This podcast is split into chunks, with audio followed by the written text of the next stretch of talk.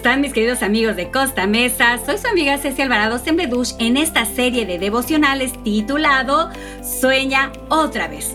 En el devocional pasado estuvimos hablando acerca de ser el protagonista de nuestra propia película. Sí, la película de nuestra vida, a pesar que en nuestra niñez no recibimos esos cumplidos o esas palabras bonitas que hubiésemos querido recibir.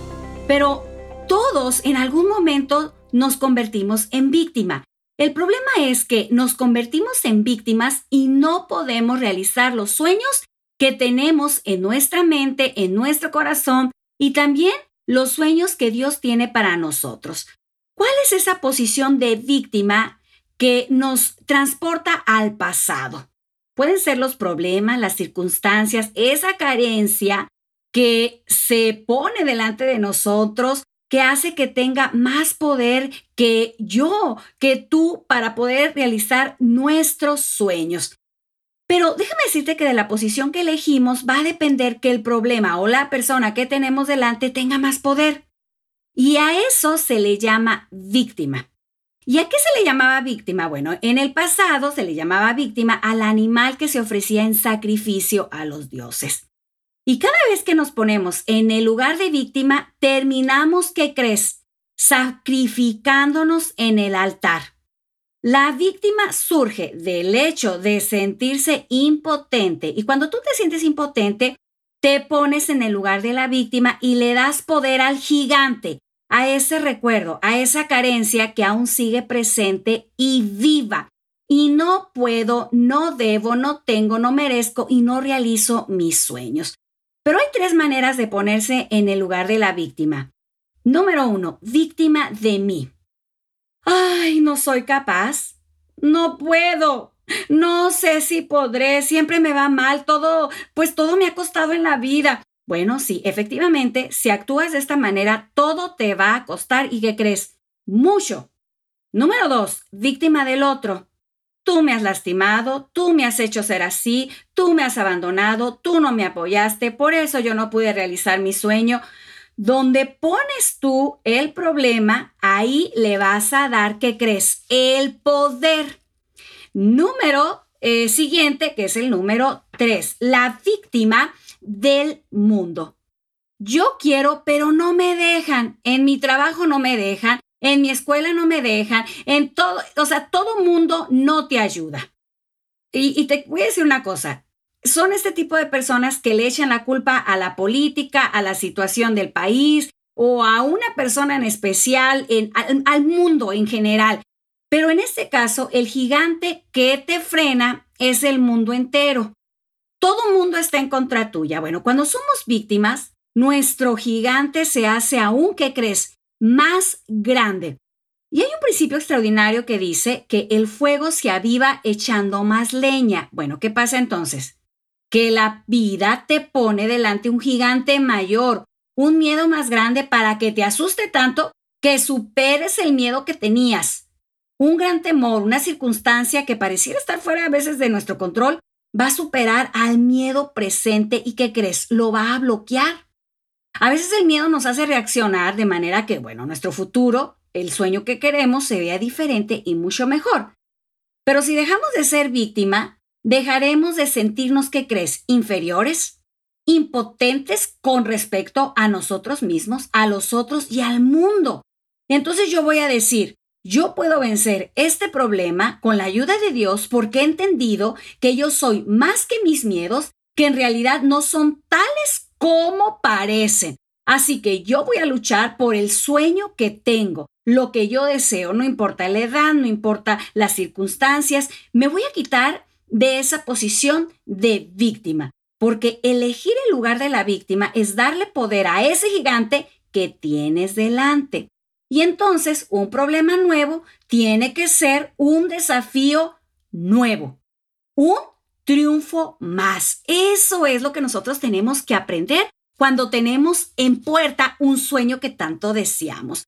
Y yo te quiero hacer una pregunta, y nosotros que vivimos aquí en California, seguramente te ha tocado observar, o si no lo has hecho, te invito a hacerlo, a la vara de un almendro. El almendro, déjame decirte que es la primera planta que da fruto en invierno. Y así es nuestra vida. En invierno, cuando vemos y sentimos que todo está mal, cuando no recibimos de los otros, incluso más cercanos, como lo mencionamos en el devocional pasado, lo que estamos esperando, si sabemos comenzar a vernos como si fuésemos los mejores, a vernos sanos, felices, con nuestros sueños hechos realidad, así vamos a estar. Aunque venga un invierno, ¿qué crees? Vas a florecer como la vara del almendro. Cuando el clima a veces parece estar en nuestra contra, cambia tú las circunstancias para tu bien. El almendro primero, ¿qué crees? Da frutos y después las hojas. Qué interesante, ¿verdad? No te preocupes si la gente primero quiere hojas, quiere cosas visibles. Aunque nadie vea ninguna hoja en tu vida, en tus sueños, aunque te vean triste, llorando, estás por dar fruto. Y fruto en abundancia. De repente, habrá un instante en que tu pasado habrá que salir y que, y que va a salir a flote, pero tranquilo, recuerda que eso nada más es para recordar y tomar impulso incluso ver el futuro que se activa a tu favor porque tú has pedido la bendición de Dios sobre tus sueños. Y lo más importante es que salgas a conquistar ese sueño que tanto has querido. Y hazte esta pregunta, hablando de nosotros, si no recibimos ese cariño, esas palabras que pudimos haber deseado en nuestra niñez. Bueno, ahora que tú eres adulto, hazte estas preguntas. ¿qué haría si yo pudiera abrazar más a mi eh, pareja, a mi esposo, a mi esposa? ¿Cómo trataría a mi hija si yo fuese esa niña que ahora es mi hija y yo fui esa niña y me trataron de una forma que no me gustó y me está afectando ahora para no realizar mis sueños y me he convertido en una víctima?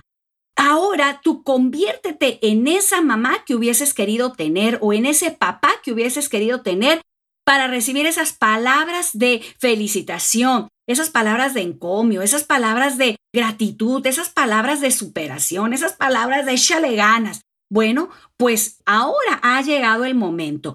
Tú como adulto, quítate el cartel, la banda de víctima. Quítatelo.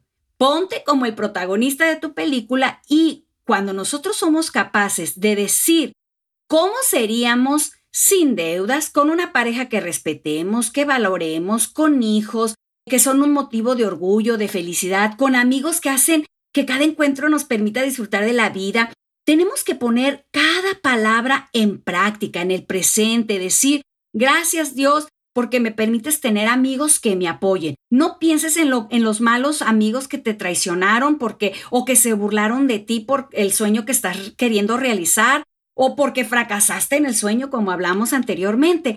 Concéntrate en las palabras bonitas. Quítate ese papel de víctima e imagina que ese milagro, ese sueño que tanto esperas, ya está en tus manos. Porque a eso yo le llamo fe. Es ponerte esa camisa de la fe eh, y quitarte la camisa de víctima y saber que lo que hoy no ves, hecho está, porque Dios ha puesto eso en tu mente. Y si es el sueño de Dios, hmm, eso va a ser para ti. Ese milagro que estás esperando ya está hecho.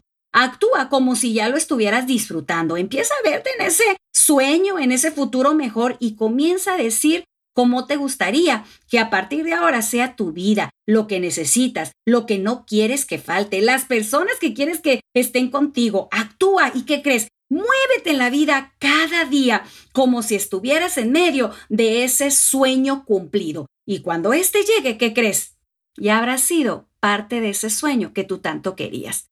Pero ha llegado el momento de poner fin al capítulo de esa historia del libro de nuestra vida.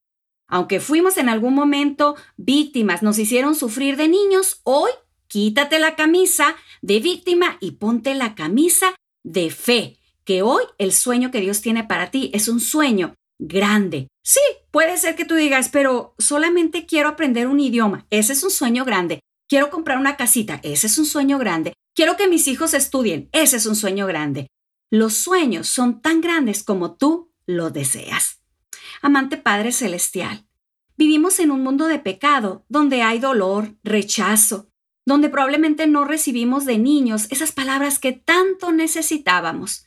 Pero hoy, Señor, queremos quitarnos esa camisa de víctima, donde Satanás nos ha hecho creer que no merecemos, que no necesitamos, que no podemos, que no debemos. Hoy queremos ponernos la camisa de la fe, porque tu Hijo Jesús ya murió en la cruz del Calvario por cada uno de nosotros. Y los sueños que tú tienes para nosotros son sueños grandes, son sueños llenos de poder y sueños que nos van a hacer bendiciones en nuestra vida. Gracias Padre Celestial, hoy te pedimos que te quedes con nosotros. En el nombre de Jesús, amén.